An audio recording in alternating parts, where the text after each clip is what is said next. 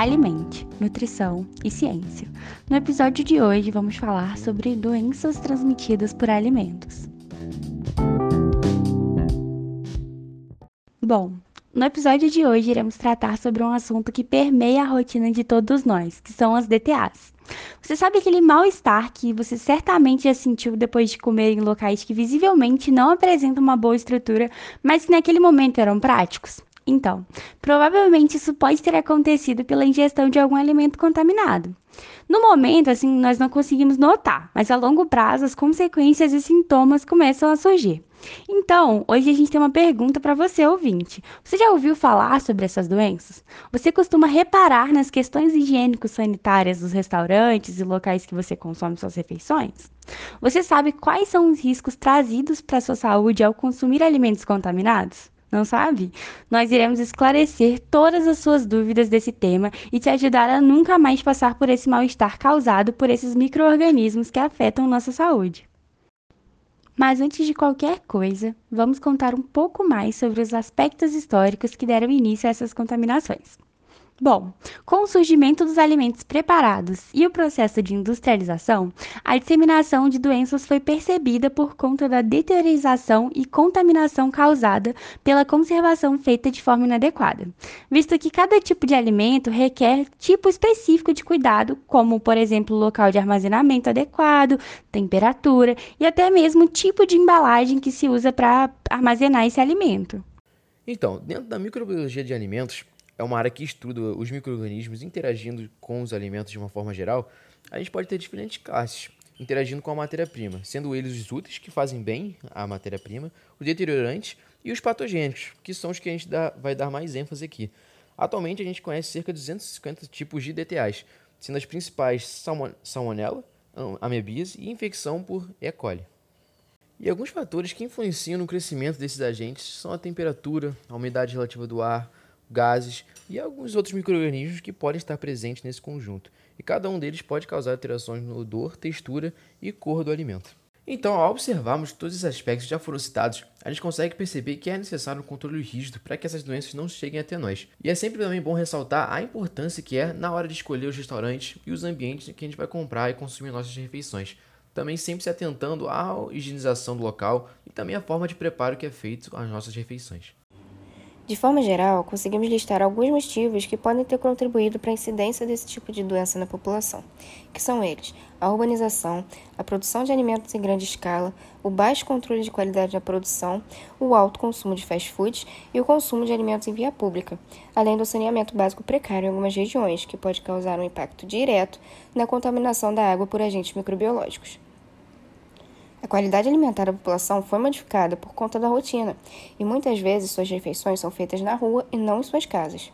Além disso, o controle microbiológico de restaurantes, food trucks e lanchonetes não é feito de forma eficaz. Falando um pouco sobre a epidemiologia dessas doenças, trouxemos alguns dados interessantes. O Brasil, por exemplo, apresenta mais de 660 casos por ano, infectando em média 6 pessoas por surto, sendo que mais de 60% desses estão concentrados na região sul e sudeste. Curiosamente, a região Nordeste apresenta apenas cerca de 25% desses casos, que, segundo o governo, vem devido à subnotificação desses surtos, onde a grande maioria dos casos não são notificados e não é possível identificar qual alimento ou microorganismo foi o causador. Caso não houvesse a subnotificação, é esperado que esses números fossem muito maiores, e a região Nordeste iria liderar o topo de surtos.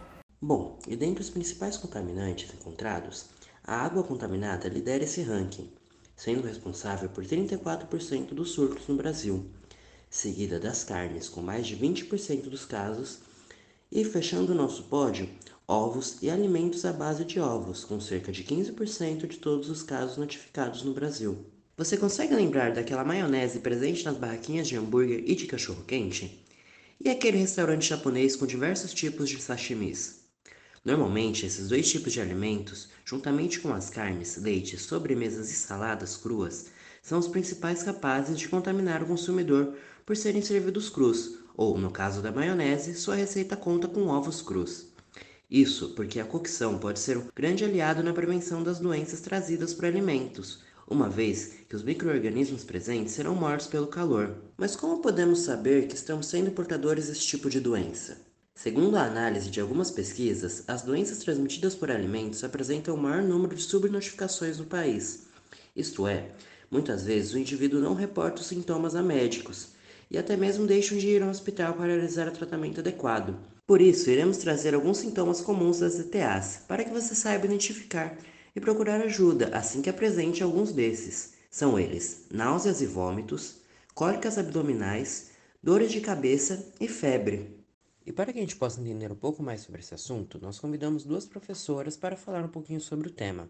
Primeiramente, a professora Manuela Peçanha, da Universidade Federal Fluminense, vai nos falar um pouquinho sobre como a legislação atua na fiscalização e combate às DTAs.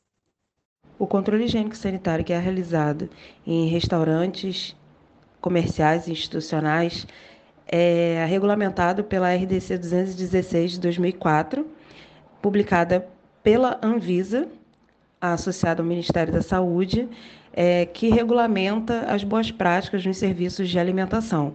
Então, essa legislação é a legislação vigente que a gente tem hoje no Brasil e é o nosso principal norte na fiscalização e no controle higiênico-sanitário desses estabelecimentos. É, a gente tem também a RDC 275, 275 de 2002, que regulamenta as boas práticas nas indústrias, né, nas indústrias produtoras de alimentos. E então, é, nesses estabelecimentos produtores de alimentos, é, como indústrias, indústrias de alimentos, a gente tem essa legislação.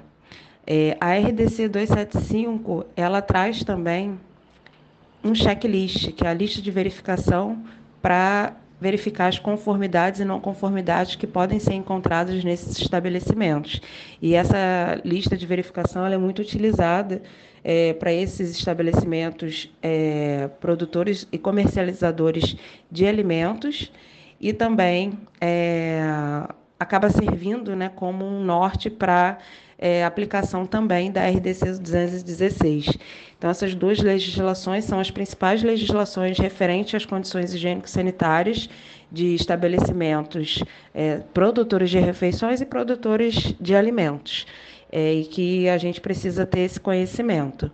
É, a RDC 216 ela traz as considerações referentes também à obrigatoriedade dos procedimentos operacionais padronizados que é, precisam estar presentes, né, precisam ser implementados é, e fiscalizados nos estabelecimentos é, de serviços de alimentação, que são os POPs relacionados à higiene e saúde dos manipuladores, higiene é, de equipamentos móveis e utensílios, é, controle de pragas e vetores, e higiene do reservatório de água. Então, esses quatro POPs são considerados obrigatórios pela RDC 216.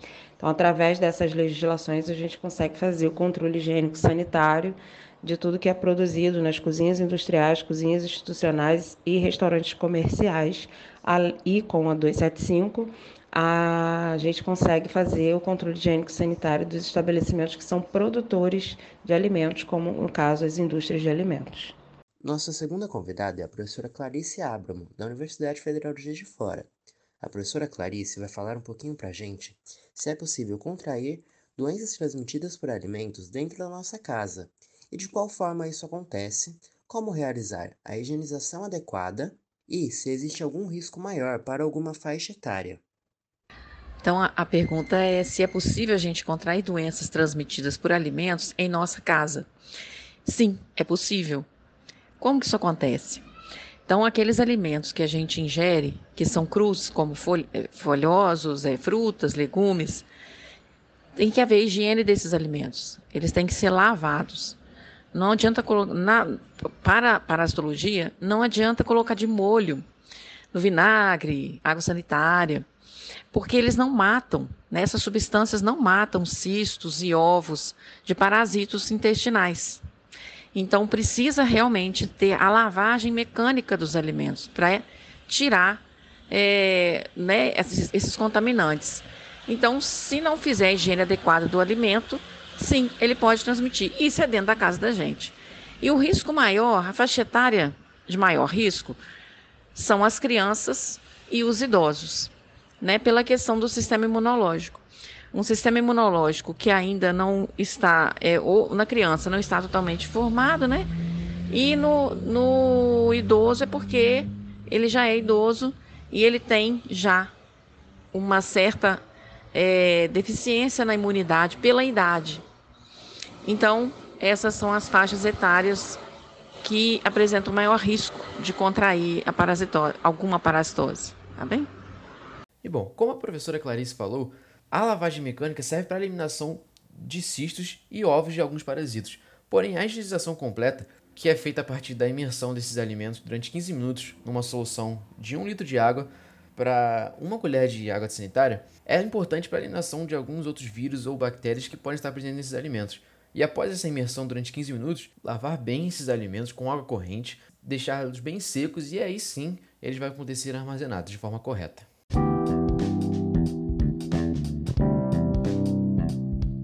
Este foi o nosso episódio. Esperamos que tenham gostado. Esperamos que essas dicas sejam úteis para nos proteger cada vez mais contra as doenças transmitidas por alimentos. Nosso episódio teve o roteiro produzido por Poliana Martins e a arte de Ana Fontinelli. E nas vozes do nosso episódio estão Ana Fontinelli, Cauê Barbosa, João Antônio e Poliana Martins. Nosso projeto conta com o apoio da Pró-Reitoria de Extensão da Universidade Federal Fluminense e da Pró-Reitoria de Extensão da Universidade Federal de Juiz de Fora. Não deixe de nos seguir no Instagram para ficar sempre ligado nos próximos episódios. Arroba alimente.nutrição ciência. Esperamos que tenham gostado e fiquem bem.